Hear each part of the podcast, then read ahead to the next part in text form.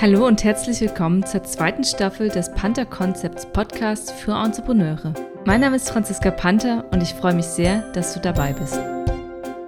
Ich heiße dich heute herzlich willkommen zur ersten Episode der zweiten Staffel meines Podcasts. In dieser Staffel soll es um das Thema in Bewegung kommen, loslegen gehen. Denn das Thema etwas tun und umsetzen liegt mir persönlich sehr am Herzen ist eins der Themen, die mir neben dem Visualisieren sehr wichtig sind und wo ich denke, wo wir alle mehr von machen könnten. Das ist ja gerade für einen Unternehmer oder Entrepreneur oft das Thema, dass wir immer wieder raus aus der Komfortzone gehen müssen, um etwas zu erreichen, dass wir uns neu erfinden müssen und dass wir auch Inhalte immer wieder aus neuen Perspektiven anschauen sollten, um zu schauen, was funktioniert, was funktioniert nicht und was ist zukunftsfähig und was kann vielleicht zukunftsfähig sein. In Bewegung sein und Sachen umzusetzen ist ein Thema, das mich begleitet, weil ich es sehr mag, Dinge umzusetzen und weil ich auch sehr umsetzungsstark bin. Im Grunde habe ich es schon immer geliebt, Kick-off-Projekte an den Start zu bringen, aufzustellen, sodass diese dann auch tragfähig sind für die Zukunft. Das ging während der ersten Projekte los, die ich in Praktika während des Studiums an die Hand bekommen habe, wo es tatsächlich auch wieder um Kick-off-Geschichten ging, die auch zu Veränderungen in Unternehmen geführt haben. In meinem ersten Job hatte ich dann auch zwei neue Projekte, die ich entsprechend aufgestellt habe und wo wir dann eben mit den externen und auch in den internen Stakeholder geschaut haben, wie lässt sich das Projekt so aufstellen, dass es eben auch über eine Zeit hinweg funktioniert und sich natürlich aber auch finanziell trägt.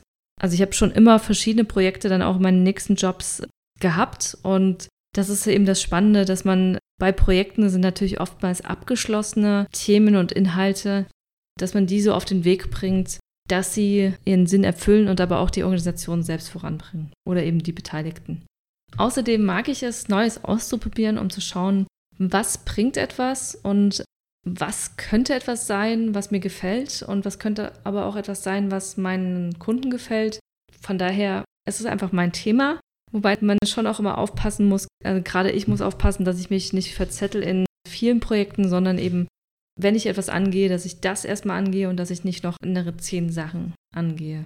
Ich glaube, loslegen bzw. in Bewegung kommen sollte jetzt hier mit dem Blick auf den Unternehmeralltag stattfinden, aber eben auch privat angesetzt ist das ein Thema.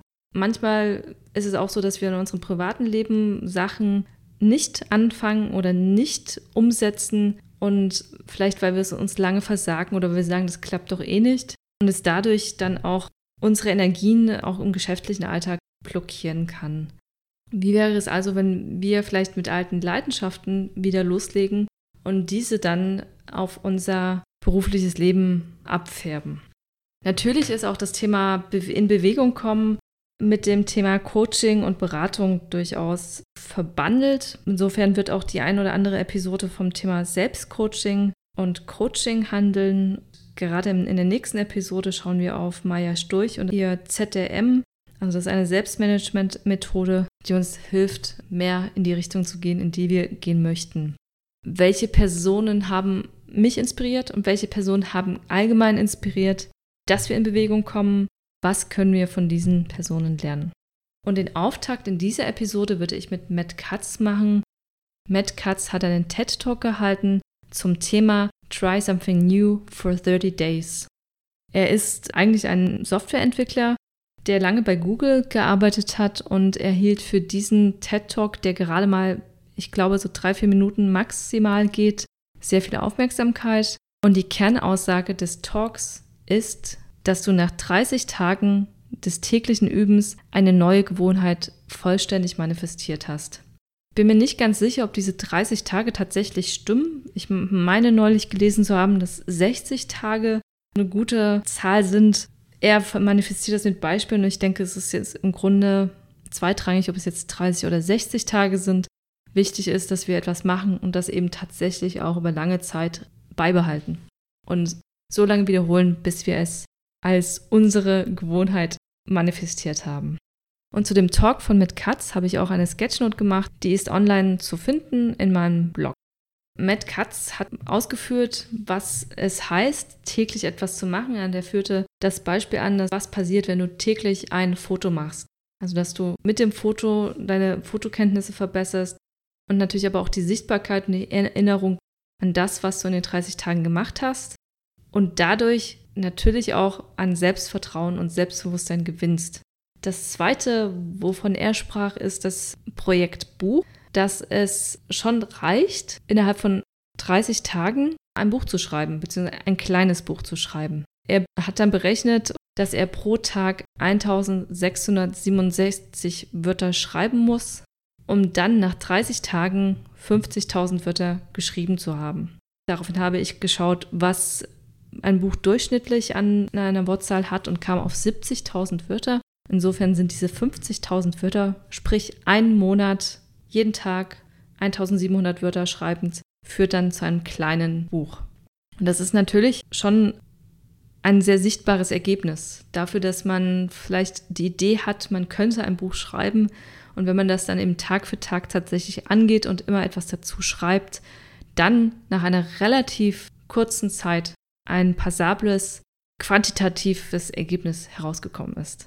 Der betont auch, dass das Buch, was dann eben nach diesen 30 Tagen entstanden sein wird, kein qualitativ hochwertiges Werk sein muss, weil natürlich ist es so, wenn wir jetzt erstmal täglich schreiben, dass die Reflexionen und die Qualität da vielleicht drunter leiden. Ich habe mir eine ähnliche Herausforderung vorgenommen und das einige Zeit bevor ich von seinem äh, TED Talk gehört habe. Bei mir läuft seit Ende Dezember 2018 meine persönliche Herausforderung, eine tägliche Zeichnung zu machen. Und das ist so entstanden, dass ich neben dem visuellen oder für das Visualisieren natürlich auch eine gewisse Praxis an zeichnerischem Know-how gut ist. Und dann habe ich gedacht, okay, ich möchte aber auch frei zeichnen und wie wäre es, wenn ich das pro Tag einmal tue? Damit es dann eine gewisse Accountability hat, war dann meine Vorgabe, dass ich jeden Tag dann auch einen Instagram-Post dazu mache. Und die Vorbereitung des Instagram-Posts ist jetzt das Geringere und es ist tatsächlich so, dass ich jetzt seit acht Monaten mittlerweile täglich eine Zeichnung mache. Und auch da sehe ich, dass diese Gewohnheit, ich habe heute noch nicht gezeichnet, ich sollte mich heute noch hinsetzen, das führt schon dazu, dass ich es einfach eher mache und weniger in Frage stelle. Nun lässt sich eben auch da streiten über die Qualität der Zeichnung. Die ist sicherlich, wenn ich pro Tag eine Zeichnung mache, ähm, nicht ganz so reflektiert, eben auch nicht ganz so künstlerisch ausgefeilt, wie wenn ich ein konzeptionell angelegtes Werk mache. Dennoch zeigt es mir, dass es möglich ist, an einem Thema dran zu bleiben und dann über die Zeit hinweg Verbesserungen zu bemerken. Und die bemerkt man sicherlich bei einer schnellen Zeichnung pro Tag noch nicht so sehr schnell. Aber man kann schon Schritt für Schritt sehen, okay, ich habe jetzt vielleicht zum fünften Mal einen Baum gezeichnet, jetzt gehe ich vielleicht mehr ins Detail oder jetzt sehe ich vielleicht seine andere Wachsrichtung oder jetzt fallen mir diese vielen Farben auf, die mir vorher nicht aufgefallen sind. Und dafür, das sind ja alles Probleme oder Inhalte, die dann entstehen, die zeichnerisch irgendwie zu lösen sind, entwickelt man im besten Fall auch neue Ideen und neue Strategien der Umsetzung und der Lösung. Das ist was, wo ich jetzt auf jeden Fall sagen würde, dass ich innerhalb der letzten acht Monate deutlich an Sicherheit gewonnen habe. Zum Beispiel das Arbeiten mit Aquarellfarbe. Das jetzt nie so stark damit gearbeitet und da habe ich jetzt zum Beispiel einen anderen Zugang gefunden. Und das sind so einige von diesen Dingen, wo ich sagen kann, es ist jetzt zur Gewohnheit geworden und gleichzeitig habe ich mich verbessert, wenngleich das langfristige Ziel eines verbesserten zeichnerischen Stils noch nicht erfüllt ist. Aber ich bin auf dem Weg dahin. Und genau das würde ich heute dir auch gerne mitgeben wollen, dass du vielleicht heute, nachdem du diese Staffel angehört hast, aufschreibst, was du gerne anfangen würdest oder was du schon immer machen wolltest, vielleicht sogar täglich, was du angehen möchtest und dass du vielleicht heute das aufschreibst und dann morgen dann auch zur Tat schreitest und deinen ersten Schritt in die Richtung tust. Und natürlich kannst du das direkt öffentlich machen. Du kannst mir schreiben, du kannst bei Facebook posten, was auch immer du tun möchtest.